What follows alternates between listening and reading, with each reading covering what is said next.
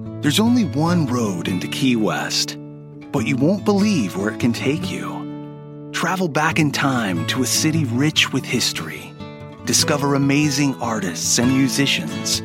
Taste seafood fresh off the boat. Or just kick back and soak up the island vibe. For more about Key West and the latest safety protocols, visit FLAKeys.com. Key West, close to perfect, far from normal.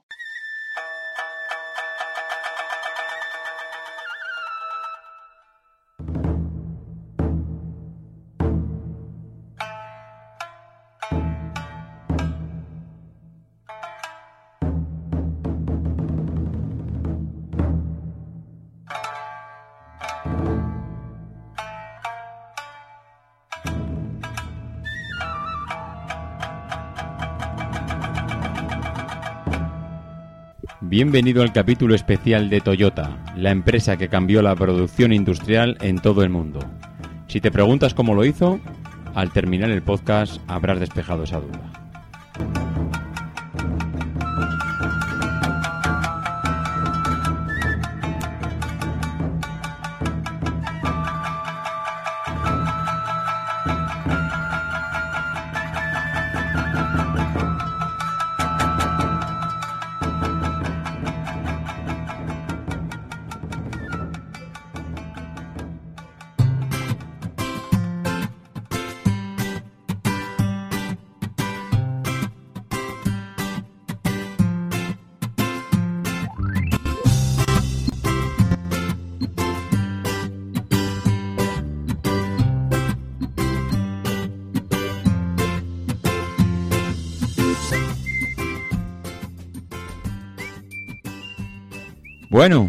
Fin llegó.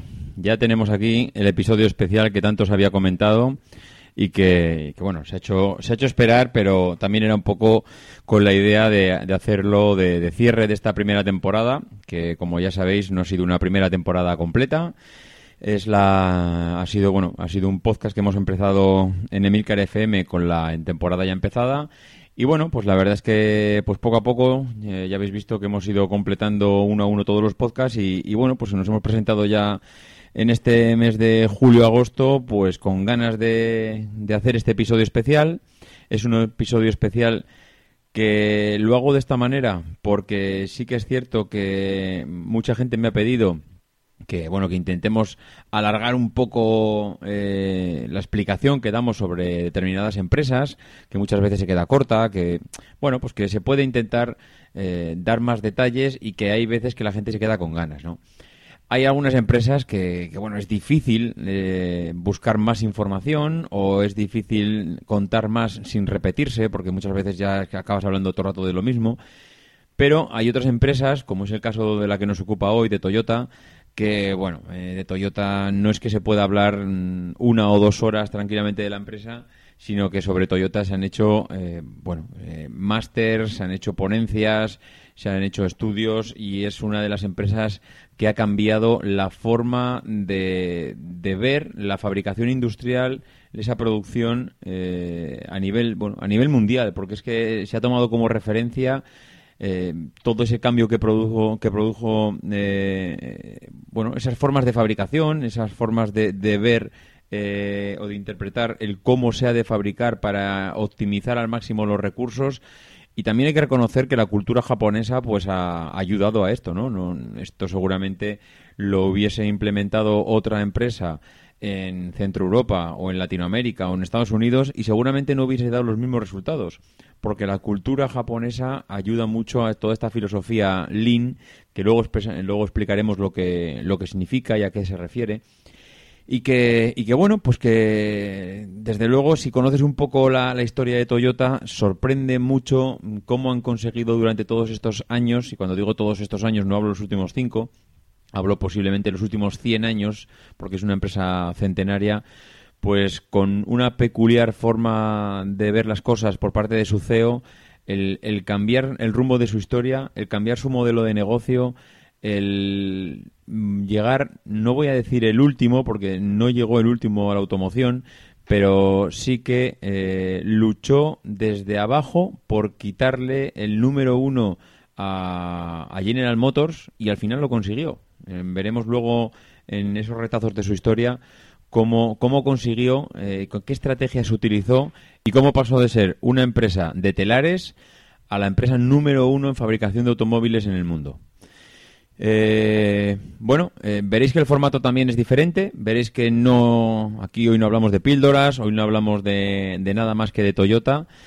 Eh, he aprovechado eh, un audio de Carlos Ogor que ahora, bueno, ahora, ahora lo utilizaremos a modo de introducción, porque Carlos, eh, en cuanto me escuchó por Twitter, por referirme a este episodio especial de Toyota. Yo creo que Carlos también es un fanático de, del Toyota Producing System y enseguida pues se animó a, hacer una pequeña y una breve, pues la verdad es que como comentaba de Toyota se puede estar hablando y hablando, pero se animó a hablar un poco de, lo que son los procesos, de lo que es Toyota, de lo que ha significado todo esto y, habla de alguna metodología en concreto. Y, y, bueno, pues veréis que hay determinada, hay voces diferentes y bueno, intentar hacer un poco el capítulo dentro de lo que es un poco más largo, es un poco más especial de, lo habitual, pues que no sea muy, monótono, escuchándome a mí hablar todo el rato, porque al final aburriremos a las ovejas y, bueno, pues vamos a ver qué tal sale, ¿no? Es el primer episodio, me gustaría tener el feedback vuestro después y, bueno, desde luego no os cortéis, que ya sabéis que, me encanta escuchar vuestros comentarios y, y veremos a ver qué tal sale. Mm, bueno, pues no nos vamos a entretener más. Yo creo que hay mucha, mucha tela que cortar, nunca mejor dicho en el caso de Toyota, veremos por qué. Y os dejo con el audio de Carlos, que sabéis, por cierto, que aunque lo dicen en el audio, yo lo, recuerdo. Carlos hace un podcast que se llama El Vendedor Profesional. Y, desde luego que recomiendo encarecidamente a todos aquellos que os guste la venta o que os, bueno, os dediquéis a la venta, porque desde luego es un podcast de estos de enmarcar y, y ponerlo en las empresas y muchas veces con nuestros equipos comerciales yo que también tengo algo de relación con este ámbito y bueno, es, de estos que dices que, muchas veces vale más escuchar un audio de Carlos que, quiero un curso de formación. Os dejo con el audio de Carlos y seguimos después.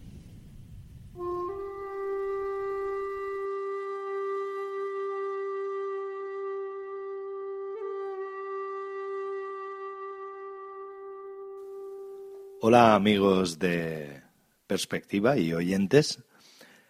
Soy Carlos Ogor, del podcast Vendedor Profesional, y tras escuchar que estabas interesado en hacer un programa sobre el sistema de producción de Toyota, se me ocurrió hacer una pequeña reflexión que, bueno, tal y como estuvimos hablando por Twitter, eh, creo que podría ser interesante para tus oyentes sobre eh, cómo funcionan los sistemas de eficiencia, de productividad, los, los sistemas de de arquitectura de procesos, por así decirlo. Lo primero que hay que entender es que la vida está articulada en base a procesos y algo tan sencillo como hacer un café implica una serie de acciones sucesivas y concatenadas entre ellas que generan un proceso. Conseguir la máxima eficiencia en los procesos hace que las empresas o las organizaciones sean más rentables y consigan más resultados con menos esfuerzo. Quería empezar comentando la evolución de, la arquitectura de procesos para poco a poco llegar al sistema de producción de Toyota y que todo el mundo entienda cuáles fueron los inicios del tema de la arquitectura de procesos y cuál es la situación actual que, como podéis imaginar, el Toyota Productive System está un poco superado. Todo empezó con Henry Ford y con la producción en cadena. Con ello empezó la arquitectura de procesos y la idea era conseguir un estándar de resultados en el menor tiempo posible, para de esa forma aumentar los beneficios y la eficiencia. A mediados de los años 20, Walter Schuhart empezó a usar ya herramientas estadísticas para, para controlar la eficiencia y para controlar los resultados. Este mismo Walter Schuhart, durante la Segunda Guerra Mundial, empezó a poner todo su, todo su conocimiento e interés en la estadística para ayudar a las fábricas de munición y armas americanas a que mejoraran la calidad de sus armas y la eficiencia de sus procesos. El problema que tenían estas, estas fábricas americanas de munición y de armas era que tenían un grado de calidad bastante pobre. Entonces, Walter Schuhart lo que hizo fue empezar a utilizar estas herramientas estadísticas para identificar cuáles eran los puntos donde se podían realizar mejoras o aquellos puntos donde se estaban produciendo errores para poder corregirlos. Esto es lo que hoy conocemos como el inicio de Six Sigma. Al otro lado del Pacífico y tras la guerra mundial, los japoneses estaban en una situación desastrosa, eh, con un país destruido por la guerra y con muy poca materia prima. Hay que recordar que Japón al final eh, son una serie de islas y en estas islas, pues no es que, aunque son unas islas de bastante territorio, no es que la materia prima precisamente abunde. Entonces, con este panorama lo que tenían que intentar era eh, desperdiciar la menor cantidad de materia posible y reducir el número de errores. De ahí empezó a desarrollarse un sistema con ayuda de una serie de ingenieros americanos que eh, se llamó la gestión total de la calidad o TQM en, idioma de procesos, ¿vale? Esto es precursor o, este control de calidad total eh, fue el precursor del Toyota Productive System y a la vez del Lean, lo que conocemos como Lean y que muchos de vosotros habréis escuchado ahí por el, por el tema del Lean Startup, pues bueno, Lean Startup es una forma de desarrollar una startup en base a procesos ligeros y sencillos. Tanto Six Sigma como Lean o Toyota Productive System da, da, lo mismo que podéis casi casi utilizar de forma equivalente Lean y TPS, Toyota Productive System, ¿vale? Porque básicamente Lean y TPS son la, misma, el mismo sistema. Pero como digo, tanto Lean o TPS y Six Sigma son sistemas de arquitectura e ingeniería de procesos. Es decir, son una serie de herramientas que utilizadas eh, de una forma o un orden muy concreto y muy determinado consiguen mejorar el resultado final.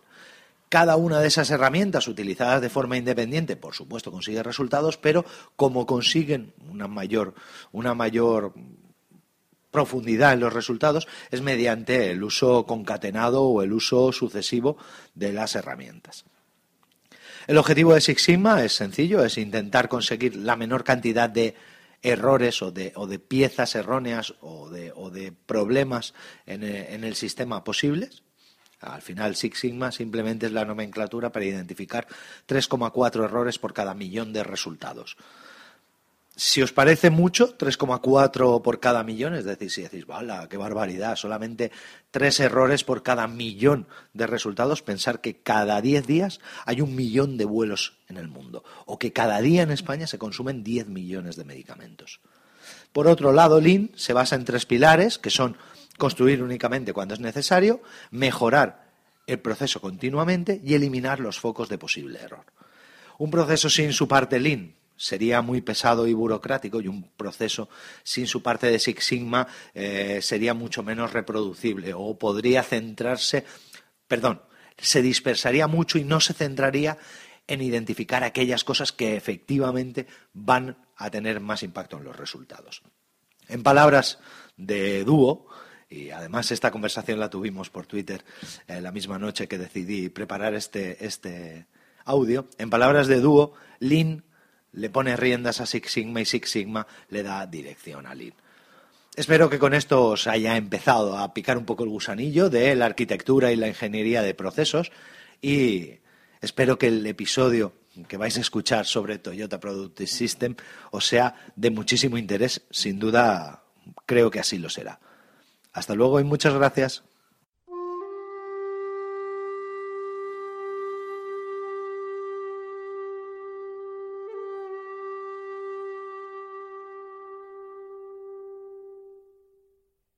Bueno, habéis podido escuchar a, Carlos eh, en su audio de presentación. Eh, no me digáis que, también Carlos no es un apasionado de, de, lo que es el mundo y la filosofía Toyota. Bueno, como lo escuchabais a él en el audio, mm, bueno, al final él ha hablado de varios conceptos, ha ido introduciendo algunas palabras, como la palabra Lean Manufacturing. El Lean Manufacturing al final acaba siendo una, como él también decía en el, en el audio, acaba siendo una palabra que va unida indisolublemente a, a, Toyota. Toyota lleva esta cultura del lean, de la fabricación ligera, de la fabricación sin pérdidas de tiempo, de la fabricación eh, bueno, sin desperdicios, que la palabra desperdicio es una palabra que viene de este mundo Toyota, que tanto eh, comentan los japoneses, que al final ellos lo que promulgan y lo que promueven es que todo lo que no sea fabricación pura y dura y que no eh, sirva para avanzar en el proceso, pues no, no sirve para nada y es un desperdicio y definen perfectamente, y hablaremos a lo largo del programa, de qué son los desperdicios, los siete desperdicios que, que habla Toyota en bueno en sus innumerables manuales y, en sus innumerables eh, bueno personas de referencia a las que a las que tantísima gente ha consultado para, para al final intentar copiar todo este sistema ¿no? Para mí, eh, evidentemente, la, filosofía Toyota es la filosofía del lean manufacturing, de la, de la fabricación ligera y, que elimina todo lo que, todo lo que bueno, no, no aporta nada al proceso y está eh, basada en, en, cuatro pilares, para mí son cuatro pilares, que es el just in time, la, la, fabricación, bueno, el justo a tiempo, el solo fabricar cuando, cuando lo necesite, es decir, se acabaron la época de fabricar por fabricar, pensando que ya lo venderé, no, no, aquí empezaremos a fabricar cuando tengamos pedidos y aparte de fabricar cuando tengamos pedidos, empezaremos a, a, dejar de, de, hacer stocks lo más rápido posible y solo trabajaremos cuando nos lo pida el cliente, ¿no? Al final, es, el resumen podría ser es producir los elementos que se necesitan en las cantidades que se necesitan y en el momento que se necesitan.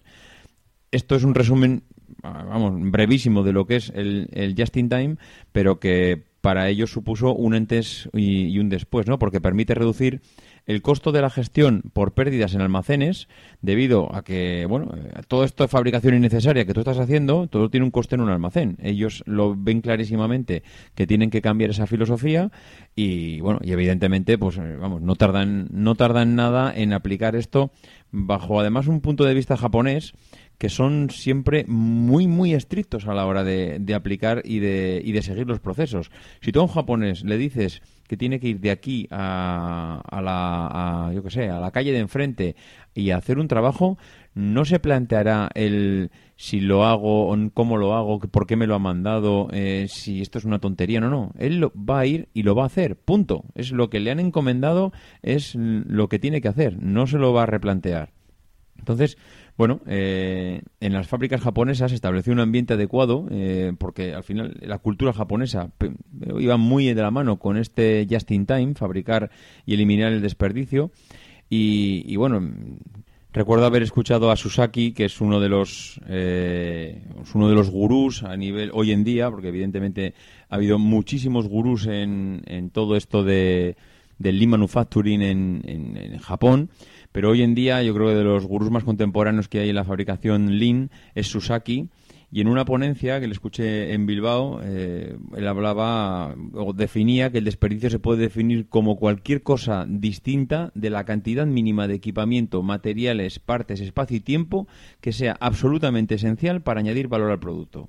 Es decir, todo lo que no aporte nada a la línea de fabricación es eh, claramente un desperdicio. Mm, entraremos más adelante lo que son los desperdicios. Simplemente quería eh, establecer cuál era el primer pilar de la estrategia Toyota de fabricación, que es el just in time. Fabricar única y exclusivamente lo que me han pedido y, sobre todo, eliminar de, aquí todo eh, lo que no aporte valor al producto. El segundo pilar también importante es el Kanban. Eh, el Kanban funcionando sobre el principio de, de flujos pool, es decir, el cliente es el que el que está eh, solicitando, el, que pide el producto, es un cambio de es un cambio de filosofía a la hora de fabricar porque como hemos comentado antes históricamente todas las fábricas y esto viene ya de, de, Ford de Ford de los americanos eh, cuando bueno luego veremos en la historia que hay un viaje de uno de los eh, bueno uno de los fundadores de Toyota a las fábricas de Ford en Estados Unidos y, en estos viajes al final ellos aprenden mucho de, cuál es la filosofía de fabricación, el por qué eh, Ford fabrica tantos coches y, mm, en, masa, por así decirlo, y por qué ellos solo fabrican tan pocos. Entonces, eh, Ford al final te mantiene la teoría de que hay que fabricar, fabricar, fabricar, fabricar, eh, generar stock para mantener unas líneas de, bueno, mantener unos almacenes llenos de coches por si acaso el cliente los pide. Esto, la filosofía Toyota lo cambia radicalmente y lo que, lo que hace es, en vez de que tú seas proactivo a la hora de fabricar, lo que hace es mm, que, digamos que si establecemos una línea temporal desde el principio de la fabricación hasta el final, que es el cliente, esto iría, eh, Ford iría desde el inicio hasta el fin, es decir, desde la fábrica hacia el cliente, eh, empujando al producto, y en cambio, la filosofía Kanban lo que nos propone es algo al revés, que sea el cliente el que tire, es decir, el primero que viene a comprar un coche es el cliente. Con lo cual, el primer, el primer pedido, el primer eh, paso, el que lo tiene que dar es el cliente. En el momento que el cliente hace un pedido de un coche, ese es el primer momento en el que toda la fábrica de Toyota tiene que ponerse a, a, fabricar ese coche, a decirle a los proveedores los materiales que necesitan. Es decir, pasamos de un proceso de inicio a fin a un proceso de fin a inicio. Y cambia muchísimo la filosofía, porque ahí no estás generando ni un solo stock. Lo único que estás haciendo es, eh, bueno, eh, fabricar exclusivamente lo necesario. Eh, bueno, en el pilar este que yo comentaba, Kanban, hay también diferentes procesos de llevarlo a cabo y diferentes formas en función de, claro, no todos son coches en el mundo, hay muchísimas empresas y, diferentes modelos de negocio, pero que pueden aplicar Kanban diría, en cualquier ámbito. Al final tú lo tienes que adaptar a tu, a tu empresa y tienes que quedarte con la filosofía. Luego el cómo llevarlo a cabo, pues es, es una decisión tuya y la manera de implantarlo es, es, bueno, es algo que tienes que hacer tú en función de lo, de lo que te dediques, ¿no? ¿Y cómo al final implementa Toyota Kanban en su empresa? Pues siguiendo el, el procedimiento a rajatabla. Es decir, yo no fabricaré ni un solo coche hasta que el cliente me lo pida. Claro, el, mm, la capacidad que tienes que tener de reacción y de optimización en tus procesos es tan elevada que te, que te exige ponerte las pilas, pero a la voz de ya.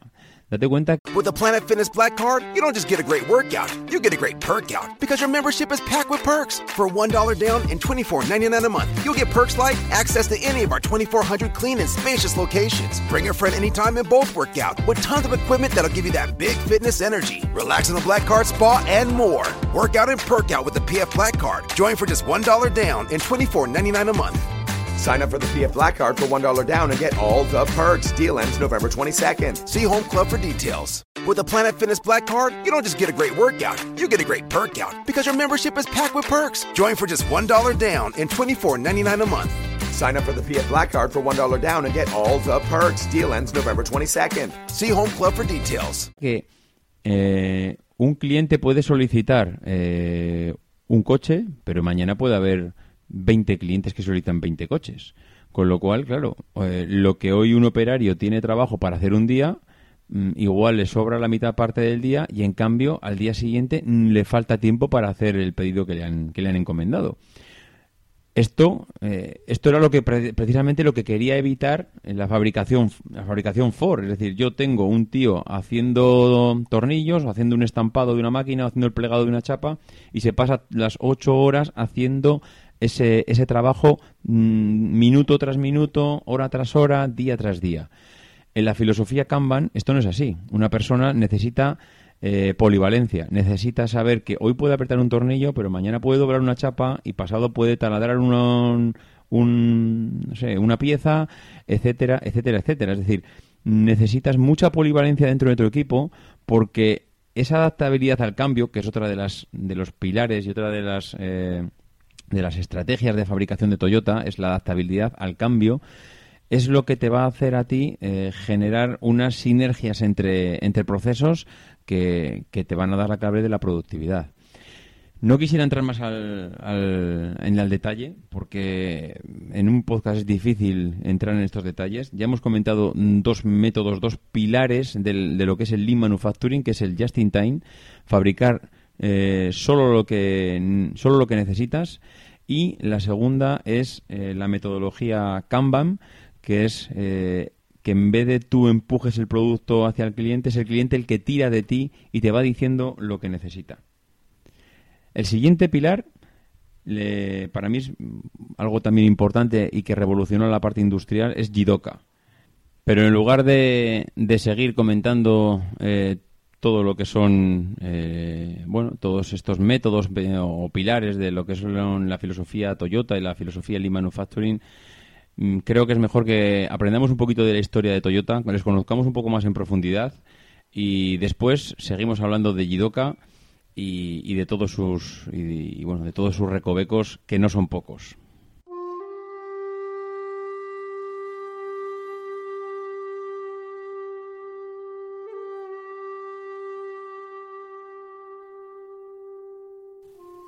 Estamos en la última década del siglo XIX. Sakichi Toyoda, conocido como el rey de los inventores japoneses, cansado de ver las dificultades de su madre al tejer, aplicó los conocimientos de carpintería heredados de su padre para modernizar el sector.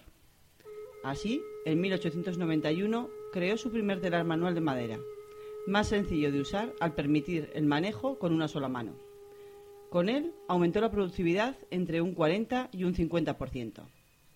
Esta mejora implementada y la inquietud de Sakichi forman el germen de lo que hoy conocemos como TPS, Toyota Production System. Unos años más tarde, en 1896, mejoró ese primer telar de madera dando lugar al primer telar mecanizado del Japón, un telar de bajo coste pensado para prevenir los defectos. Estos telares tenían la particularidad de detenerse inmediatamente cuando ocurría algo irregular.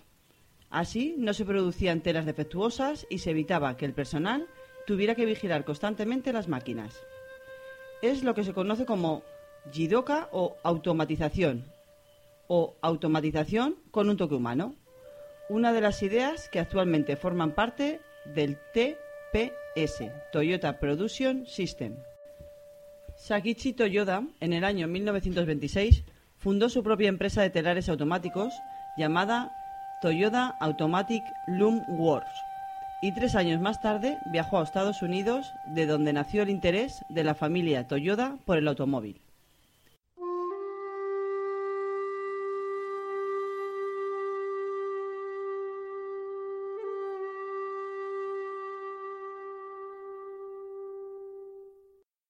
Bien, pues vamos a continuar eh, donde lo habíamos dejado antes, que es hablando de Jidoka.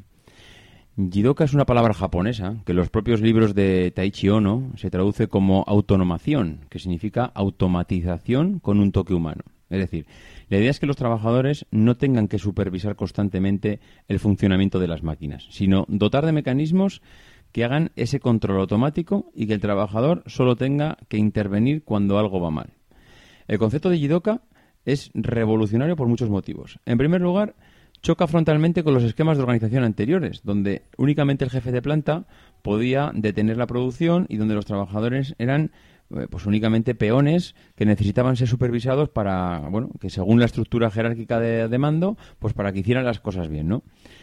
Para poder asumir la responsabilidad de, de detener una línea de producción, el trabajador pasa a ser de un mero peón que no conoce eh, ni cómo encaja su labor dentro de la fábrica a ser un trabajador cualificado, con visión eh, de todo lo que es el proceso productivo y con capacidad de tomar decisiones.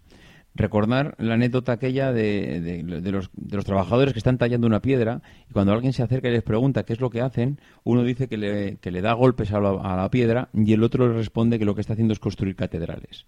Bueno, pues esto que al final parece una tontería, es fundamental dentro del método Toyota. ¿Por qué?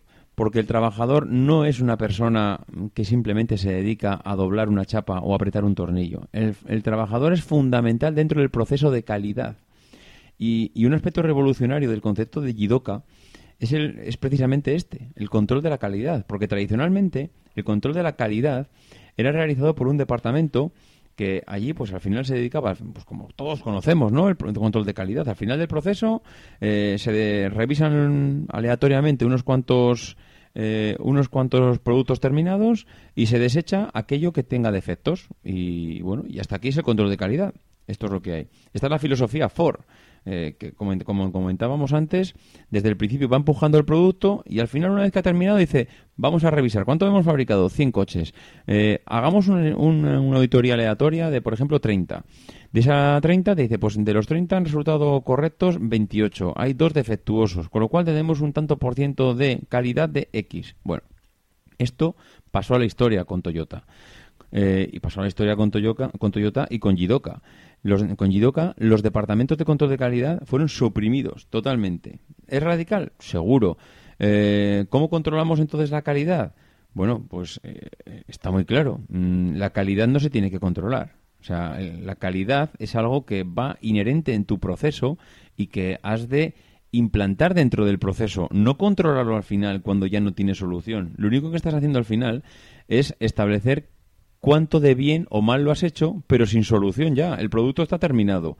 Con lo cual, eh, al final, eh, el control de calidad final por inspección es casi una resignación ante, ante la incapacidad o, por así decirlo, el asumir que no lo podemos hacer mejor. Es decir, no puedo evitar esos defectos. ¿Os acordáis de lo que hemos comentado antes de los defectos? El just in time, eliminar, eh, fabricar solo cuando hace falta y eliminar todos esos desperdicios extras.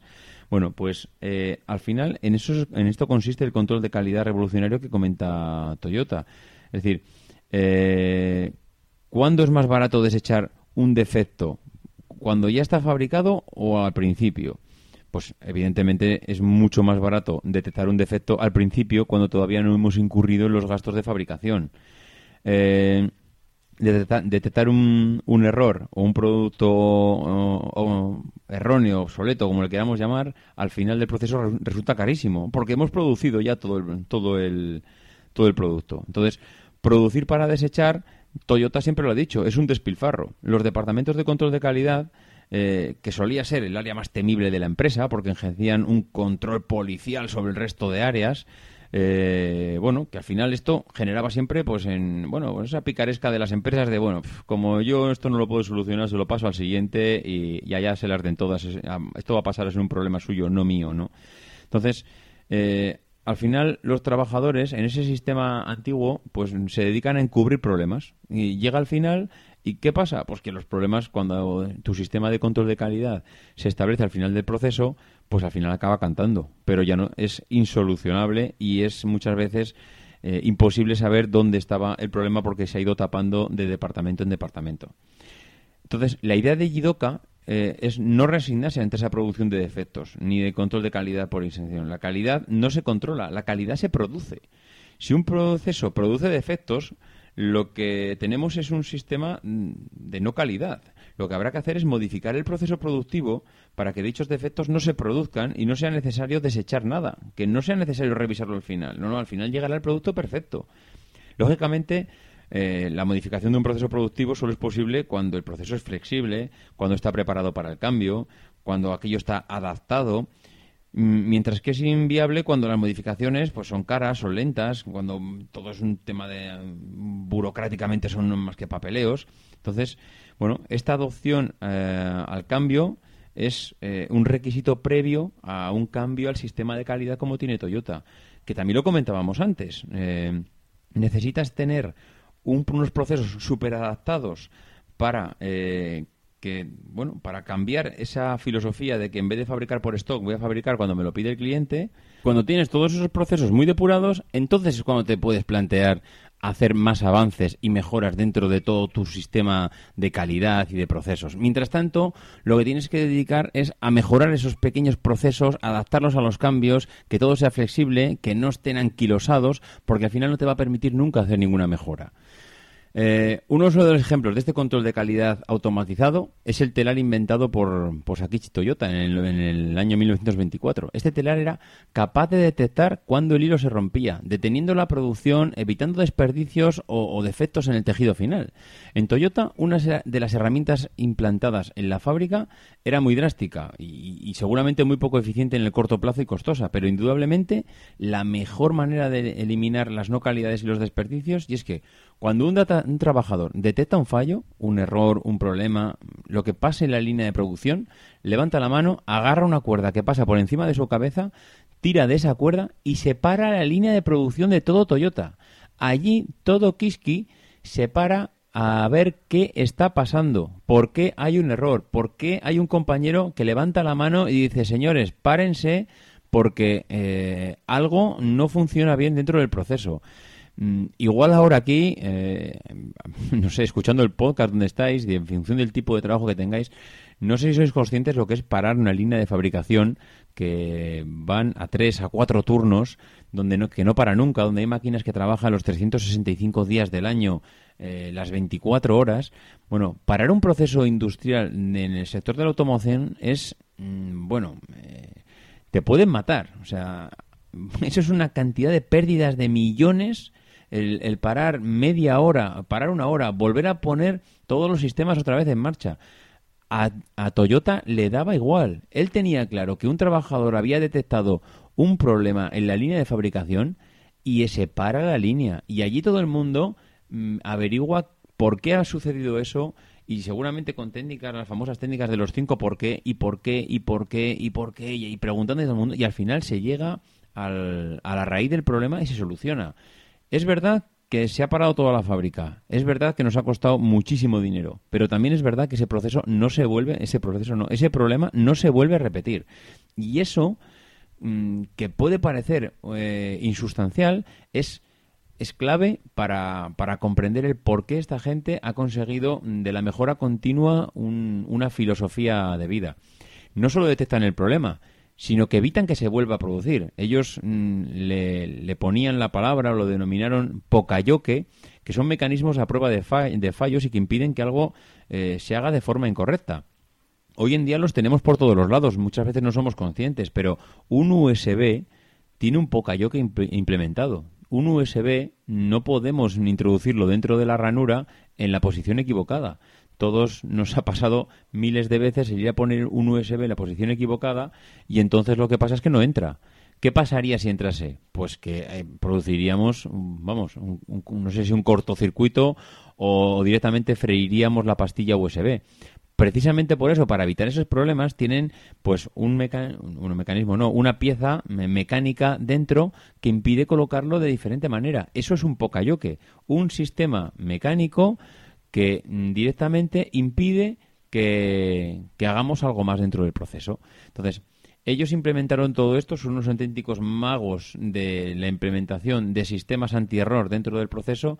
Y si a esto le sumamos todo lo que es Jidoka en cuanto a la comunicación de las máquinas, que sepan ellas mismas parar en proceso y comunicarse con. Pero no solo vale parar el proceso, aparte de pararlo, hay que intentar decirle a la persona que está llevando la máquina qué es lo que te está pasando. Por eso Jidoka también tenía eh, asociado un sistema de comunicación por colores, que habéis visto muchas máquinas, que se enciende una luz verde, se enciende una luz amarilla, se enciende una luz roja. Cada luz eh, indica un tipo de problema diferente. Eso también eh, formaba parte de, la base de Jidoka, ¿no? La comunicación, hacer que las máquinas fuesen mm, lo más humanas posibles y que nos transmitieran los errores para poder actuar rápidamente. Bueno, pues esto ha sido un resumen de lo que de lo que es Jidoka. Estoy seguro que si que si le dais una vuelta a, bueno, a cómo se implementan las cosas en vuestra empresa, seguro que este sistema Jidoka en alguna parte de ellas encajaría bastante bien.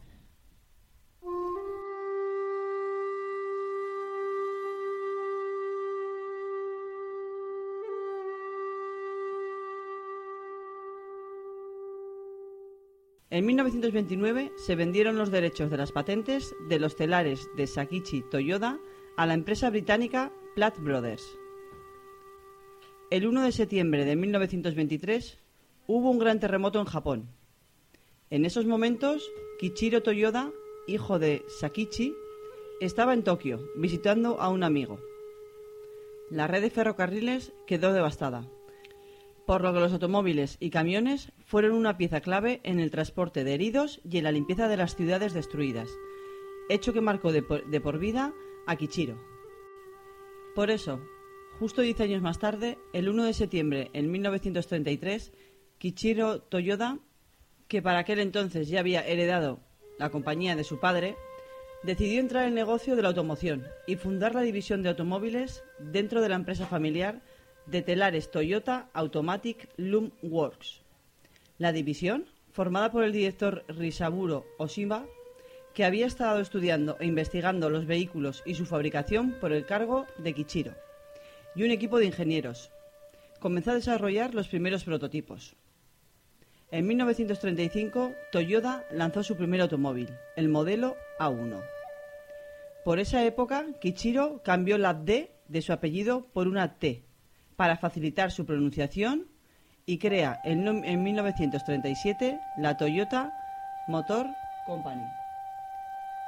La razón del cambio de letra es tan simple como que Toyota sonaba mejor que Toyoda. Además de que en la pictográfica escritura japonesa es más fácil escribir una palabra que otra, ya que Toyota se compone de ocho trazos, un número que da suerte en Japón. Pero la aportación de Kichiro a la historia de Toyota no se quedó en un simple cambio de nombre. Fue la persona que asentó los cimientos del pensamiento de cero defectos en la compañía.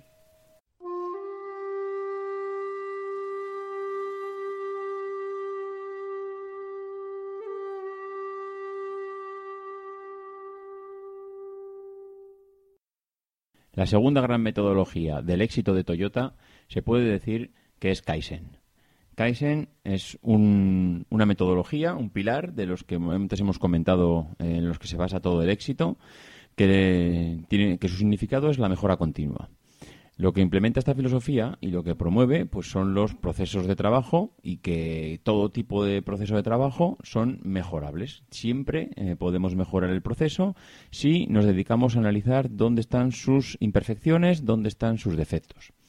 Eh, además, es mucho mejor encontrar y implementar pequeñas mejoras que son fáciles de implementar y donde el beneficio se ve inmediatamente eh, que meternos en grandes proyectos y que, bueno, que sí, son grandes eh, proyectos a largo plazo, pero que finalmente en muchas ocasiones se acaban eternizando y se convierten pues en complicados de gestionar, eh, intervienen muchas personas, se van dilatando y, los resultados al final pues no son tan tangibles y tan rápidos de ver y de, bueno, y de observar que, en un corto plazo.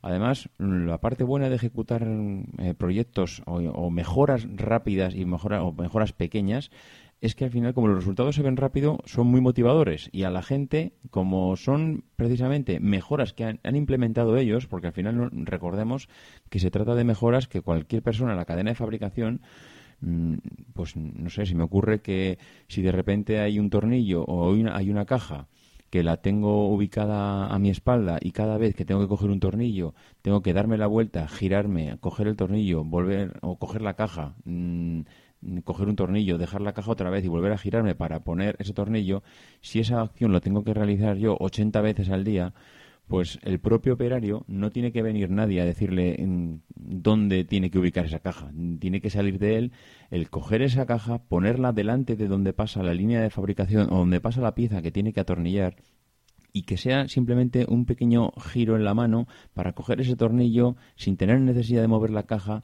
y, que, y, que, esté bueno que esté totalmente accesible y que le cueste medio segundo el poder realizar esa operación. Esas pequeñas mejoras que son los operarios, las personas que están en el día a día realizando esos trabajos, son las que tienen que implementarlas. Y viendo cómo mejoras en tu puesto de trabajo, al final estás mucho más motivado y con ganas de seguir, de seguir implementando, ¿no? Bueno, esto al final es la base de la filosofía Kaizen. Eh, la complacencia es el, es el enemigo número uno, ¿no? Eh, la verdad es que la mejora continua involucra a la gestión, al desarrollo de procesos, involucra a muchas partes de la empresa, pero lo que sí que involucra es, el, es al trabajador. Eso no, no, lo tenemos que olvidar nunca. A un trabajador de Toyota cuando, cuando entra a trabajar a la empresa, se le piden dos cosas. Únicamente se le piden dos cosas. Una, cumplir los procesos diseñados al milímetro, al pie de la letra.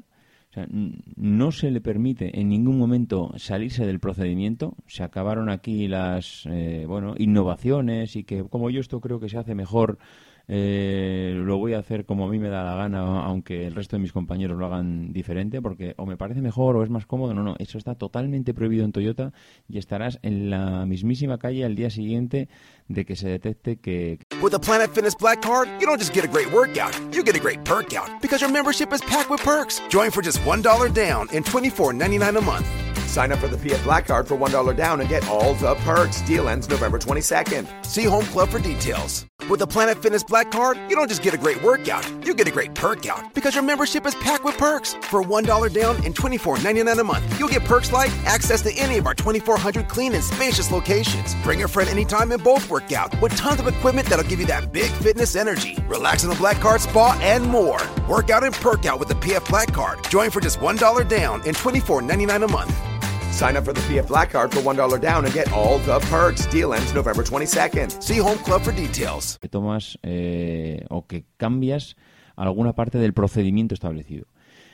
Aunque parezca una mentira, esto no va, no va en contra de la mejora continua, porque la segunda parte que le piden a, a un trabajador de Toyota es mejorar los procesos. Es decir, los tienes que cumplir a rajatabla, pero estás obligado a mejorarlos. Tienes que demostrar que estás involucrado dentro de la empresa y tienes que demostrar que, que, bueno, que, estás pendiente de todo tu proceso. Eso no significa mm, o que esté en contradicción con lo que he comentado antes. Evidentemente tienes que mejorar el proceso, pero tienes que mejorar comunicándolo, eh, bueno, eh, estableciendo las vías necesarias para que esa, esa pequeña mejora o esa, o esa mejora que tú quieres realizar en el proceso sea consensuada con el resto del equipo, que a todo el mundo le parezca bien, que todo el mundo vea esa mejora y que se pueda implantar. Lo que no puede ser es que cada uno en su puesto de trabajo realice lo que le da la gana con una anarquía total en la empresa. Entonces, eh, tenemos que tener que, claro que cuando existe un procedimiento en la, en la empresa, hay que eh, cumplirlo a rajatabla. Si queremos mejorar algo, lo que hay que hacer es levantar la mano y decir, señores, este proceso se puede mejorar por esto, por esto y por lo otro. Y eso ha sido la base de, del éxito de Toyota, porque cumplir los procesos para ellos es eh, esencial, ¿no? La conclusión de todo esto, pues que el tiempo es un bien superpreciado que tenemos que optimizar al máximo y que por muy optimizado que pensemos que está un proceso, siempre está abierto a la mejora continua. Siempre tenemos que darle media vuelta más y pensar el cómo puedo reducir yo el tiempo eh, de ejecución de, del proceso. Porque al final todo se resume en eso, en tiempo. Si tú consigues mejorar eh, la productividad de un proceso y reducir en X minutos, en X segundos, porque muchas veces pensamos que la cosa solo es una mejora cuando se produce en, en minutos, cuando muchas veces es cuestión de segundos en procesos súper repetitivos donde se logran eh, las mejoras en, todos, en toda una cadena de, valor, ¿no? Bueno, eh, para Toyota esto ha sido siempre fundamental. Eh, muchas veces pensamos también que, que, esto es un tema de, fabricación, pero Toyota también lo trasladó a la oficina. Al final, el que tú eh, dejes un, documento pendiente de firma, un documento encima de una mesa y que eso permanezca allí varios días, no nos engañemos. También es un tipo de despilfarro, es un tipo de, de desperdicio o muda, como le llaman los, los japoneses y al final conduce a pérdidas de tiempo e ineficiencias en el trabajo.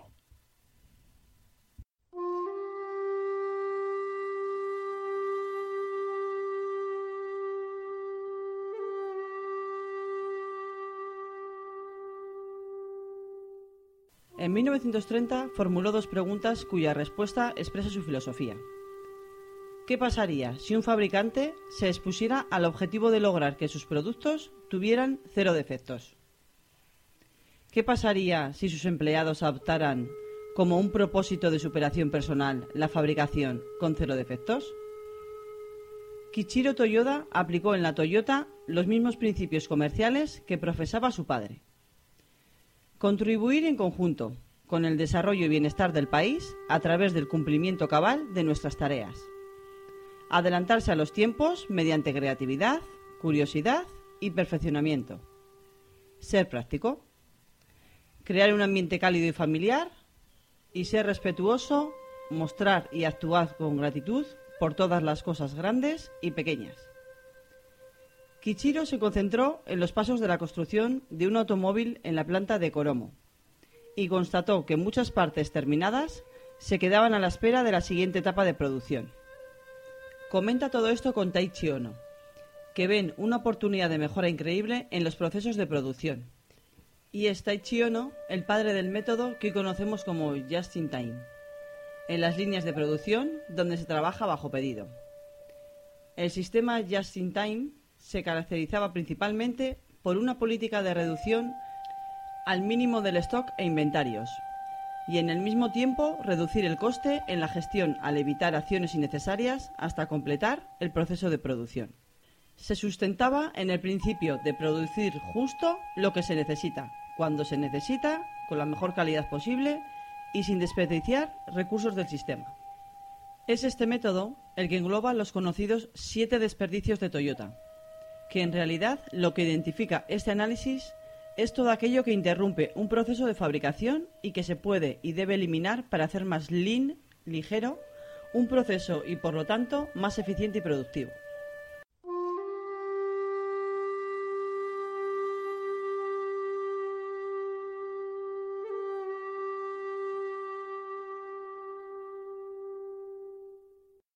Y toca que hablemos ya de los desperdicios de Toyota, los famosos siete desperdicios que tan famosos ha hecho a la, a la compañía. Y al final, pues no dejan de ser eh, un, eh, bueno, el resumen, el compendio de, de un trabajo que realizaron ellos en el que se identificaban qué tipos de desperdicios o, o despilfarro de tiempo se puede encontrar en una, en una fábrica de las de Toyota, ¿no? Bueno, de las de Toyota es porque empezaron a desarrollarlo ya, no es que simplemente les atañe a ellos, simplemente lo, bueno, lo desarrollaron este, este, iba a decir proceso, realmente no es que sea un proceso, es un, es un nido de, de problemas que ellos identificaron y que evidentemente se puede extrapolar a, cualquier eh, empresa, proceso, etcétera, ¿no? El primero de los desperdicios es la sobreproducción. El procesar artículos más temprano o en mayor cantidad que la requerida por el cliente, ellos lo consideran una, un desperdicio porque al final estás eh, consumiendo materia prima para, para nada, porque el cliente no te lo está pidiendo. Recordar lo que comentábamos en la filosofía just in time, fabricar únicamente bajo demanda del cliente, no hacer, no para hacer stocks, stocks perdón. Estamos eh, perdiendo el tiempo realizando stocks porque es un producto que no nos han pedido, que aumenta el inventario y que además necesita de la gestión de todo ese tiempo de las personas que gestionan inventarios, que hacen solicitud a proveedores de facturas, etcétera, etcétera. Todo ese tiempo es un desperdicio para Toyota y que ellos identificaron muy claramente. El segundo de los desperdicios es el transporte. Mover eh, trabajo, productos de un lado a otro en la fábrica en, en distancias largas eh, es un desperdicio total, incluido incluso también las distancias cortas. Al final todo significa movimiento de materiales. Si optimizamos todos esos procesos y eh, realizamos una, una, bueno, un análisis de, lo, de, de, cuáles son las rutas que, debemos, que debe realizar nuestro producto a lo largo de nuestra fábrica, desde que entra, se procesa y sale fuera, optimizaremos al máximo los recorridos y los tiempos de movimiento de esos materiales. Esto es el segundo tipo de desperdicio que, eh, que, Toyota lo tiene identificado. El tercero son los tiempos de espera. Son operarios esperando o que les llegue información o que les lleguen materiales para la producción o esperando porque ha habido una avería en la máquina o clientes que están esperando al teléfono. Es el tiempo de espera. Esto, desde luego, mucha gente lo soluciona muy rápido. Genero un stock a la entrada de mi máquina, con lo cual yo siempre tengo aquí 30 o 40 eh, productos para ser procesados, con lo cual, eh, pues ya está solucionado el problema. Bueno, que Kiyoshi Susaki, que es, eh, como comentaba antes, uno de los gurús de la, de la era moderna en cuanto a, bueno, a procesos de fabricación y optimización de tiempos, dice que, y además lo dice claramente, que los stocks en las fábricas lo único que hacen es ocultar problemas. Cuando vemos una fábrica que tiene multitud de stocks en, en, cualquier máquina, en cualquier proceso, es porque no tienen optimizado su línea de fabricación y seguramente haya un montón de problemas que estén ocultos en esos stocks. ¿Qué quiere decir que hay un montón de problemas ocultos en esos stocks? Pues que para un operario en una fábrica es facilísimo tener, como comentaba antes, a pie de máquina 30 o 40 productos para ser procesados y para él está dentro de su círculo de confort, con lo cual no necesita estar preocupado por cuándo me lo van a traer o cuándo me lo tienen que suministrar. Yo ya estoy servido, con lo cual los demás que se, que se espabilen, ¿no? Eh, al final mm, lo que estás generando es, primero, un aislamiento de ese operario con respecto al resto del equipo, porque únicamente va a su trabajo pensando en lo que tiene que hacer él, no pensando en lo que tiene que hacer para que el producto salga lo más rápido posible. Y eh, lo que generas es que todos al final acaban haciendo lo mismo, es generando pequeñas islas donde ellos se aíslan lleno de stocks, es decir, yo sé que eh, lo que tengo que utilizar me llega por un lado, lo que tengo que dejar salgo por otro, y cuanto más producto saque, mejor, porque así nadie me va a venir a preguntar cuándo, cuándo le voy a entregar la pieza. Yo preparo 40, 50, 60 piezas y ya se irán sirviendo los demás. Bueno, esto desde luego es una improductividad bestial que, que Toyota lo tiene totalmente erradicado. El cuarto desperdicio es el sobre, sobreprocesamiento o productos inapropiados. Es decir, eh, realizar procedimientos innecesarios para procesar artículos, utilizar herramientas o equipos inapropiados o proveer niveles de calidad más altos de los requeridos por el cliente, etcétera, etcétera. Es decir, hacer cosas que no valen para nada. O sea, todo lo que no sea lo que nos está pidiendo el cliente o lo que viene en tu proceso no sirve para nada. Y eso lo tenemos que tener muy claro, porque podemos ser muy voluntariosos, pero al final, si lo que estamos haciendo es algo que no va en nuestra cadena de valor, que no aporta nada de valor al producto, estamos perdiendo el tiempo. Y eso también es otro de los aspectos que, aunque parezca mentira, tenemos que observar continuamente dentro de nuestras fábricas. El quinto desperdicio de Toyota es el exceso de inventario. El exceso de almacenamiento de materia prima, el producto en proceso, producto terminado, es uno de los principales problemas que, que erradicaron de Toyota. Es decir, se acabaron los almacenes, pero bueno, esto la verdad es que lo erradicaron rápido. En el momento que empezaron a fabricar bajo demanda y bajo pedido del cliente, al final, eh, si empiezas a fabricar just in time y aplicas el método Kanban de tarjetas que van pasando de mesa en mesa solicitando únicamente lo que necesitas, al final es muy difícil que hagas inventarios porque cada uno en sus puestos únicamente va a fabricar o va a procesar lo que le están pidiendo, ni una sola pieza más. El sexto desperdicio de Toyota son los defectos. Al final, este es el que yo creo que más rápidamente, rápidamente identificamos todos. Es decir, producir piezas erróneas. Mm, retrabajar, reproducir, hacer productos no conformes, al final lo que comentábamos anteriormente es trabajar dos veces, con lo cual es uno de los mayores desperdicios. Y el séptimo desperdicio son los movimientos innecesarios. No movimientos de las piezas, pero sí movimientos del operario. La persona que tiene que desplazarse para buscar eh, una pieza, para buscar a alguien porque necesita una ayuda, para buscar soporte, para buscar una herramienta porque su máquina se ha estropeado. Todos esos movimientos que una persona realiza dentro de la empresa y que no aportan valor.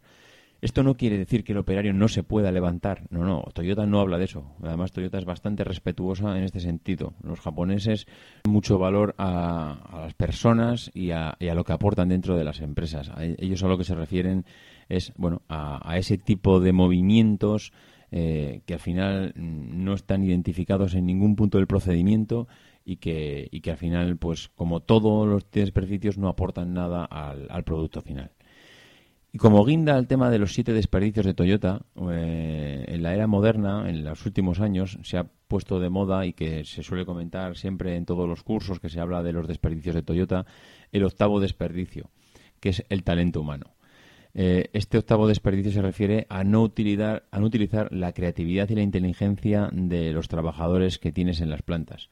Muchas veces pensamos que o pensamos o, despreciamos o minusvaloramos la capacidad que tiene la gente de, mejorar, de crear, de desarrollar procesos, porque las personas que están trabajando en las fábricas no olvidemos, muchos de ellos son el, el, presidente de la comunidad de vecinos, el responsable del equipo de fútbol que lleva, eh, el líder del equipo de coaching de no sé qué historia que pasa en, no sé, en el colegio de mi hijo. Entonces, esas personas allí en la fábrica desempeñan un valor muy puntual. Pero no nos equivoquemos, esas personas son capaces de desarrollar procesos y mejoras continuas que van mucho más allá de su trabajo y que muchas veces no lo tenemos en cuenta ese talento humano que tenemos en las fábricas, el no utilizarlo es uno de los mayores desperdicios y que, como comentaba ahora, en los últimos años se ha puesto de moda como el octavo desperdicio de, de Toyota.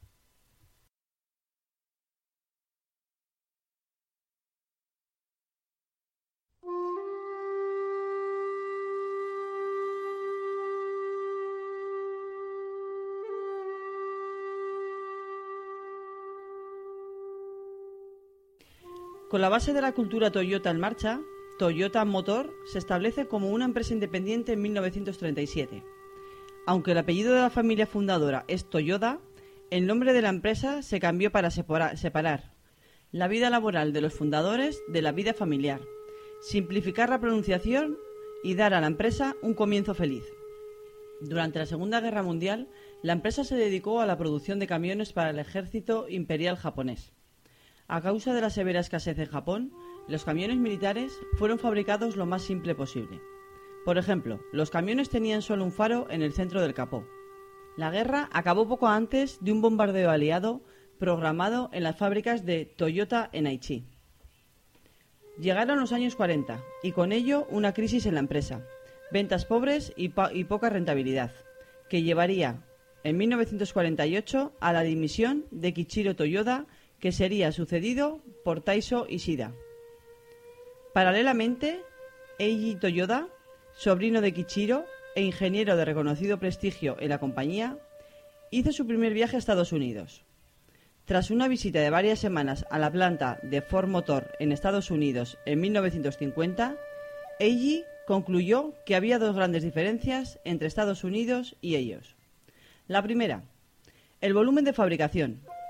Mientras que en Ford se producían 8.000 vehículos por día, en Toyota salían diariamente por la puerta unos 40 vehículos. Y el segundo, y más importante, era que las empresas americanas utilizaban máquinas y equipamientos muy atrasados desde el punto de vista tecnológico, por lo que ellos debían centrarse en adaptar los métodos de producción en masa a los estándares japoneses. Esta se convirtió en la base de la producción eficiente de Toyota, que promovió como Kaizen o mejora continua. De este mismo viaje, Eiji Toyoda se trajo la idea de los supermercados como forma de gestionar los materiales. El nuevo presidente de Toyota obligado por los bancos, llevó a cabo un estricto control financiero de la compañía y no permitió que hubiera stock de automóviles acabados que no fueran requeridos por clientes en los concesionarios. La reducción de stock era una de las claves en la metodología Lean. El profesor Kiyoshi Susaki, que tiene multitud de libros sobre el tema, algunos de ellos en los que el propio Dalai Lama le hace el prólogo, deja muy claro que la manera más fácil de ocultar los problemas en las fábricas son los stocks de piezas o materiales. Es lo que todo operario sueña para no salir de su zona de confort o no tener tensión.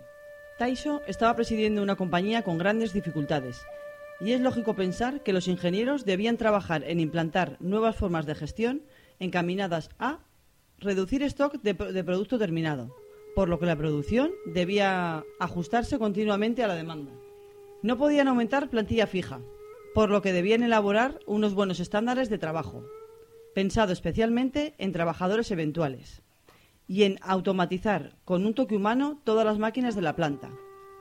Se debía diseñar los procesos de fabricación para que tuvieran la capacidad de ajustarse a la demanda, lo que hoy en día conocemos como EIUNCA.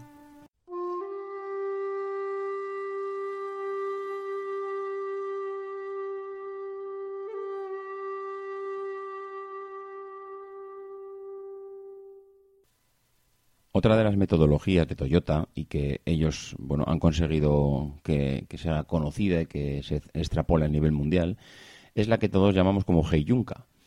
Heiyunka es la eliminación de los desniveles en la carga de trabajo. Esto, eh, al final, lo que significa es que en una cadena de producción tenemos que conseguir y tenemos que intentar por todos los medios que la carga de trabajo que tenemos se estabilice. Es decir, cualquier eh, altibajo que se produzca en la cadena de producción va a suponer problemas de cara a la hora de conseguir el, producto acabado y de cara a conseguir que los, mm, que los recursos que tenemos sean lo más eficientes posibles. Al final, si tú consigues estabilización en la producción, es decir, si tienes que producir 50 coches al día, será mucho más fácil eliminar todos los desperdicios y todas las pérdidas de tiempo que si un día tienes que producir 50, otro día tienes que producir 4, otro día tienes que producir 100, porque al final tienes tanta variabilidad dentro de la cadena de fabricación que es imposible conseguir estándares de fabricación correctos. ¿Cuál es el objetivo de todo esto? Pues como comentábamos, amortiguar todas las variaciones de la demanda comercial, al final produciendo pequeños lotes y, y varios modelos diferentes en la misma línea. Eh, ¿Qué más objetivos conseguimos? Bueno, optimizar mm, los, los, recursos humanos disponibles, porque al final, si tú siempre tienes para fabricar 50, 50, 50, 50, los recursos humanos que necesitas lo tienes clarísimo. No necesitas volverte loco con hoy no necesito más gente, hoy no necesito menos, qué hago con los que me sobran, ¿Dónde, de dónde saco más gente el día que me viene un pico importante.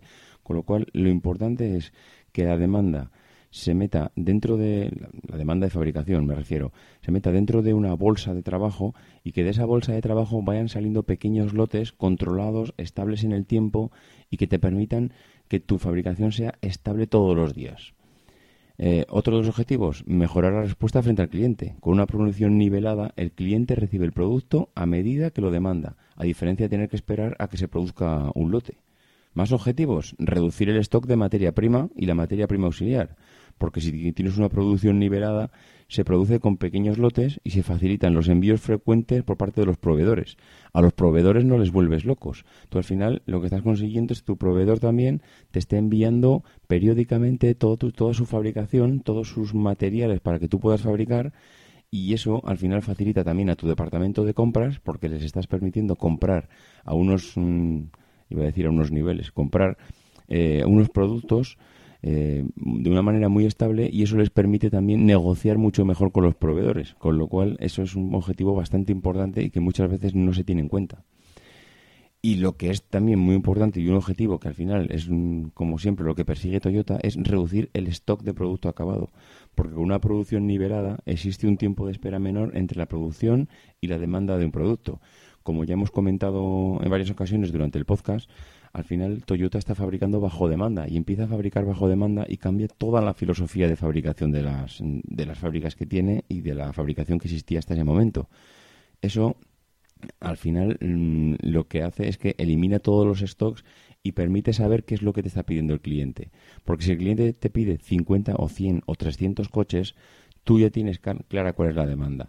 La mejor estrategia y que es lo que utiliza Toyota es mete todos los pedidos que tienen los eh, que tienen todos sus mm, iba a decir sus distribuidoras por todo el mundo, lo mete en una bolsa de trabajo y al final esa bolsa de trabajo lo que dice, ¿cuántos coches tengo para fabricar en esta bolsa de trabajo?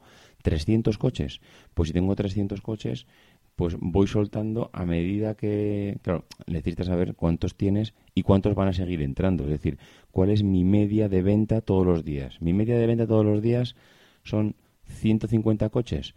Bueno, pues si tengo 150 coches todos los días, yo sé que tengo que ir sacando 150 coches al día. Esa es, esa es mi media de ventas. Al final tú tienes que ir jugando con la media de ventas y con un plazo mm, de fabricación a, a, a corto medio plazo. Es decir, no puedes estar fabricando hoy lo que estás vendiendo hoy. Necesitas estar fabricando hoy lo que vendiste hace 3 4 días, porque así te va a ir vas a ir viendo la, la, carga de trabajo que te va viniendo. O sea, tú vas a ir viendo que es que hace 4 días yo vendí 150 coches, hace 5 días vendí también 160, hace 14 días vendí 170. Tú vas viendo la carga de trabajo que te va viniendo y te permite equilibrar. Equilibrar no quiere decir que no puedas variar, pero las variaciones van a ser mínimas. Es decir, hoy, hoy fabrico 150, igual mañana fabrico 151 y pasado 152. Esa pequeña variación no te supone ningún problema la puedes absorber con la plantilla que tienes. Lo que no, lo que te supone un problema es que hoy fabriques 150 y mañana 50 y pasado 200, porque esa variabilidad te va a matar. Ni tienes materia prima, ni tienes recursos, ni tienes capacidad y va a hacer que todos tus stocks se vayan al garete y que todo el desperdicio que, que, tienes eliminado de tu cadena de fabricación se multiplique. Al final, ¿qué, es, que supone? Al final, claro, una, una fábrica no tiene un solo modelo a fabricar. Entonces, Mm, ¿qué es lo que propone Toyota? Dice, bueno, estudia muy bien cuál es tu, tu nivel de producción adecuado y cuál es lo que se adapta a, a tu optimización, eh, bueno, a tus niveles óptimos, ¿no? Es decir, que es mejor que metas ahora un monovolumen, luego un coupé, luego una berlina y que vayas así repitiendo. Bueno, eso Toyota lo tiene establecido y dice, eh, ahora lo que me viene bien para mi fabricación son meter tres monovolúmenes y luego un deportivo y luego una berlina. Y así repetidamente ya tiene establecido ese rol de fabricación. Mercedes, por ejemplo, utiliza un programa, un sistema informático, que recoge las ventas a nivel mundial de todos los coches y el programa analiza todas las miles de combinaciones existentes para lanzar un lote de fabricación. Y cuando obtiene el mejor resultado, lanza a fabricar ese modelo. Esto eh, es el Heyunka, vamos, llevado al límite donde además la exigencia para optimizar el proceso es brutal, porque el trabajador no se acostumbra a, una monotonía concreta. El cambio es constante, no sabes exactamente el coche que vas a fabricar la semana que viene, porque va a ser el programa el que va a decidir por ti en función de los niveles que tienes tú de recursos, de materia prima, de bueno, de la carga de trabajo. Es decir, ahora lo óptimo es fabricar este modelo de coche, pues esta semana o este día lanzamos este modelo. Mañana, según los recursos que tengo, no me vienen en lanzar este coche, pues lanzo otro. Esto al final es el, es el modelo que es eh, nivelar la fabricación, optimizar los recursos y eliminar todo el desperdicio, equilibrando todas las cargas.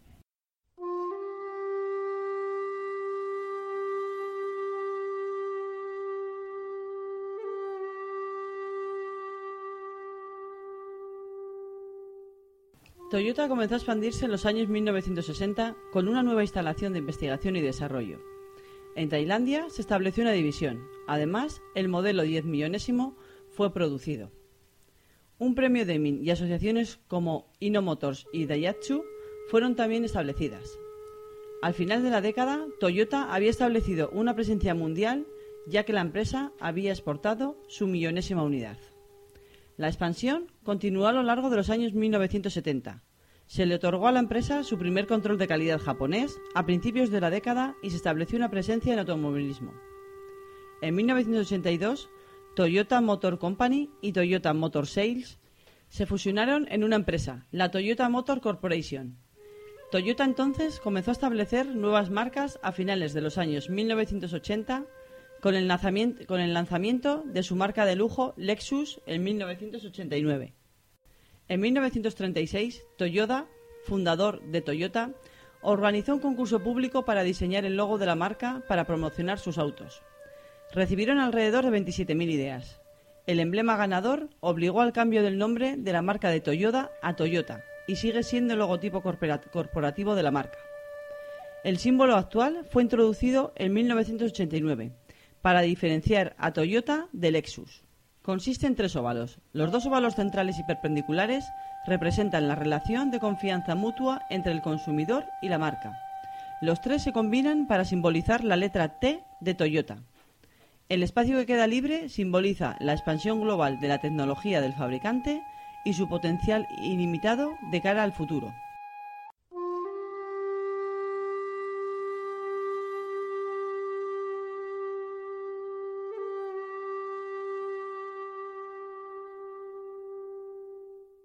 Y si para Toyota es importante el Heyunka, no es menos importante el Soyinka. Es otro método que desarrolló Toyota y que significa alteración, bueno, disminución o aumento del número de trabajadores en una sección cuando cambia la demanda. Al final, eh, lo que hemos comentado antes de Heyunka, que lo óptimo es nivelar toda la carga de fabricación, es perfecto, es maravilloso, pero te vas a encontrar con muchas ocasiones en las que es imposible nivelar esa carga de fabricación. ¿Cómo soluciona Toyota todo esto? Bueno, pues Toyota lo soluciona de una forma muy, muy clara. Ellos lo que dicen es, la carga de fabricación mm, tienes que intentar nivelarla, como no vas a poder siempre hacerlo, tienes que disponer unos equipos de trabajo que sean capaces de adaptarse a la demanda. Es decir, en una célula de trabajo, porque ellos hablan mucho de células, los operarios ejecutan tareas, por ejemplo, de 20 unidades. Si, por ejemplo, la fabricación te baja de 20 a 16 unidades, automáticamente las personas que están trabajando en esa célula tienen que reducirse de forma proporcional. Esto, que parece de cajón de madera, no pasa en muchísimas fábricas y no, y no pasa en muchísimos talleres. Al final tú tienes un número determinado de personas y si te baja la fabricación, tú a las personas no las puedes mandar a, a la calle, porque igual mañana eh, necesitas que, necesitas de esas personas porque bueno lo mismo que te ha bajado la demanda te puede volver a subir entonces claro tú tienes un problema mm, al final lo que estás haciendo es fabricar un producto con un número determinado de personas que realmente no necesitas porque te sobra gente ¿Qué es lo que qué es lo que hace Toyota? Toyota eso no lo admite. Si necesitas cuatro personas para fabricar, necesitas cuatro. Y si necesitas tres, necesitas tres. La otra persona sobra. ¿Sobra quiere decir que se va a la calle? Ni mucho menos. Toyota tiene establecido todos sus procesos de tal manera que en el momento que sobra alguien de una célula de fabricación, pasa a trabajar a otra que en ese momento sí que tenga demanda. evidentemente necesitas cosas muy importantes. Polivalencia en los equipos. Pero una, polivalencia llevada al límite, porque la persona que va a fabricar hoy una pieza, mañana va a estar fabricando otra diferente. Necesita conocer los procesos a un nivel y a un detalle que realmente cuesta. O sea, realmente cuesta formar a una persona y no a una, porque tienes una fábrica entera. Necesitas tener en todos los equipos personas polivalentes que se puedan cambiar de trabajo pues de una manera ágil y que prácticamente mm, no le suponga cambios ni siquiera en su, en su ámbito o en su entorno cercano. Es decir, Toyota, como, como he comentado antes, trabaja por células y dentro de esas células lo que permite es que si una persona en un momento dado no tiene trabajo, pueda casi, iba a decir, bueno, igual llamarlo al límite, pero es casi girarse, darse media vuelta y en, el, y en un momento dado está trabajando en otra célula diferente. Esto es exagerar un poco, pero al final la idea es esta, ¿no? Que tener personas polivalentes que tengan trabajos cercanos a los que pueda dedicarse si en un momento dado tienes que ajustar la, fabricación. Eh, a ver, para facilitar todo esto, pues necesitas unos requisitos previos, que es lo que comentaba. Primero, diseñar eh, la distribución en planta de tus máquinas, todo el, todo el layout, diseñarlo de tal manera que permita el cambio flexible de nada te va a servir optimizar, intentar optimizar eh, o dar formación a las personas para que hagan diferentes procesos si en cada cambio que tienen que hacer van a perder media hora en llegar a su puesto de trabajo o en preguntar a su, a su jefe qué es lo que tienen que hacer y a dónde tienen que ir. Entonces, lo primero que necesitas es primero una distribución en planta, un layout adecuado que te permita agilidad. Segundo, como hemos comentado, personas versátiles, bien, entrenadas, bien entrenadas, que, que tengan también eh, todo este procedimiento metido en la cabeza, que no, no, no, pierdan tiempo, y una evaluación continua y periódica de, todas las rutas de operaciones, porque al final esto está muy bien, pero esto es una fábrica y es un producto cambiante y necesitas entrenar todo esto y, al final, pues bueno, necesitas que las personas también se acostumbren. Eh, al final, la distribución en planta propia del, del Soyinka es la combinación de células y líneas en forma de U. La forma de U es la, es, bueno, es la forma que encontró Toyota para, para optimizar todos los procesos y distribución de las máquinas en estas pequeñas células. Ah, al final ellos vieron que, que, colocando todas las máquinas en una forma de U, es decir, si tú colocas una máquina detrás de otra para, realizar un proceso concreto y, esa distribución de las máquinas tiene forma de U, los, los trabajos y las personas eh, tienen las máquinas mucho más cerca, porque tiene a todo su alrededor tiene las máquinas. El movimiento que hay entre una máquina y otra es mm, muy rápido y cuando llegas al final de la U, que estás llegando al final de la máquina, date cuenta que el principio de la U lo tienes al lado, con lo cual el final y el principio del proceso los tienes, mm, bueno, prácticamente tocando. Y esto al final, pues parece que no, pero ayuda bastante a optimizar los procesos de fabricación. Y ya por último vamos a comentar el, bueno, una metodología que es la que ha comentado Carlos al principio del, al principio del podcast en, la presentación.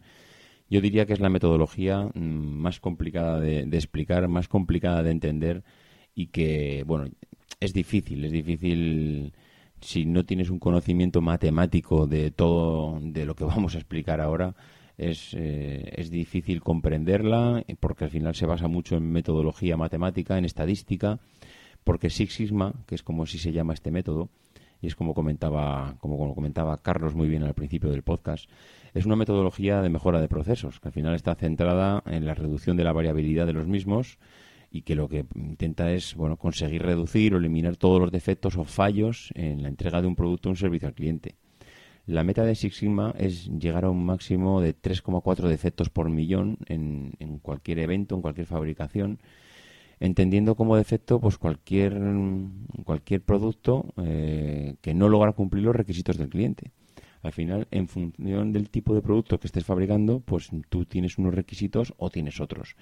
No es lo mismo, como comentaba Carlos, fabricar un, un motor de avión que fabricar un chupachus Evidentemente, si, si fabricas un chupachus, te puedes permitir el lujo de que la forma del chupachus no sea redonda, sea elíptica, sea rectangular, sea, bueno, que sea o que se parezca a, a una esfera, pero no necesitas una precisión. El, el ámbito, o el, ámbito no, la horquilla de error del, del producto que estás fabricando es muchísimo mayor que si tú fabricas un motor de avión, un motor de tren, bueno, productos críticos eh, que al final, mm, bueno, no pueden fallar. Entonces, claro, al final eh, Six Sigma al final establece lo que es Six Sigma es un, bueno, una meta, unos niveles de error que como he comentado antes en este cuadro eran 3,4 defectos por millón y que, y que bueno pues que se consigue a base de estadística y, de estudio de los procesos pues para intentar mejorarlos no Six Sigma eh, utiliza herramientas estadísticas para bueno, para el estudio de los procesos y al final se emplea la palabra sigma porque al final sigma en, en estadística es eh, el bueno es como se conoce a la desviación típica de, de los procesos y te da una idea de la variabilidad de un proceso y, bueno, al final el objetivo de la metodología Six Sigma es reducir eh, de este modo eh, que el proceso se encuentre siempre dentro de unos límites establecidos, ¿no? Al final, obtener 3,4 defectos en un millón de oportunidades es una meta muy ambiciosa, pero que es lograble. Se puede clasificar muchas veces la eficiencia, mm, bueno, por una sigma, dos sigmas, tres sigmas. Eh, una sigma, por ejemplo, te da eh, 690.000 defectos por millón de oportunidades, por millón de piezas de fabricación. 2 sigma te da 300 y pico mil defectos por millón. 3 te da 66.000. 4, 6.200. 5, 233 y 6 te da 3,4, pero es que 7 sigma te da 0,019 defectos. Es decir, eh, a partir ya del 6 estás hablando prácticamente de la perfección. Claro, llegar a esos niveles de, mm, bueno, de, producción, de, producción sin defectos, es bueno, pues un proceso muy complicado y que, y que bueno, al final lo que requiere es mm, pues, bueno, de un estudio estadístico de todo tu proceso para conocer dónde se producen los defectos y, qué materiales, por ejemplo, pues te causan un problema o cuáles no. Yo recuerdo eh, a, bueno, a, compañeros del máster que realicé que trabajaban en ITP. ITP es una empresa que, que fabrica que fabrica motores para el grupo Rolls Royce y que bueno a Rolls Royce lo conocemos mucho por, por los coches pero se dedican también a la aviación ITP trabaja para ellos hace motores y tienen eh, bueno tienen personas que están dedicadas exclusivamente al estudio estadístico y a, y a la metodología Six Sigma porque no se pueden permitir el lujo de que un motor de, de un avión tenga, tenga problemas y necesitan que el número de defectos que salen de esa fabricación sea pues prácticamente nulo, ¿no? Entonces es curioso ver eh, bueno cómo, cómo, aplican esta metodología, que al final aplica, aplicar esta metodología eh, es verdad que tiene mucho proceso estadístico, pero al final se definen en, en, una metodología muy clara en cuanto a pasos, porque al final ellos es definir lo que quiero, medir eh, lo, que, lo que da mi proceso ahora para saber en qué punto me encuentro, analizar eh, bueno, qué es lo que tengo que hacer, eh, mejorar, es decir, mm, cuando digo mejorar es implantar algún proceso, alguna acción de mejora que consiga reducir el número de defectos de mi proceso hasta el límite donde a mí me que a mí me importa o que yo necesito o que el cliente me pide y luego, una vez que has establecido los procesos, es controlar. Con lo cual estaríamos hablando, bueno, controlar evidentemente que, bueno, que la, mejora que has implantado funciona. Porque si luego no controlas, no sabes realmente si lo que estás haciendo pues va bien o va mal. Entonces, al final son cinco pasos que se repiten continuamente. Definir, medir, analizar, mejorar y controlar. Y cuando terminas el último, puedes volver a empezar el primero, porque nunca se para de mejorar. Entonces, bueno, esta metodología no lo explicaremos más porque, como comento, entrar en profundidad es realmente tedioso y engorroso porque ya es hablar mucho de estadística y matemática. Pero bueno, el que quiera más información, lo único que tiene que ir a, San Google y, me, teclear Six Sigma y verá que hay pues muchísima información al respecto. Pero como ya, como ya comentaba, necesitas mm, algo de conocimientos matemáticos y estadísticos para entrar. Y bueno, pues vamos a llegar ya al, final del podcast. La verdad es que ha sido un podcast largo comparado con los otros. Espero que no haya sido muy pesado, porque hablar muchas veces de procesos de producción se hace un poquito pesado, por eso hemos intentado combinar algún, las voces y poner algún sonido que lo haría un poquito más llevadero. Toyota es una de las empresas que bueno, ha cambiado la, la historia de la fabricación industrial en todo el mundo. Mm, no ha habido, bueno, diría que no hay consultoría en el mundo que cuando habla de procesos de fabricación y optimización del desperdicio no ponga como ejemplo a, Toyota y que no hable de ella. Eh, bueno, mm, Toyota consiguió en el 2002 entrar y poner un equipo de Fórmula 1. Eh, al final ha conseguido todo en el mundo de la automoción.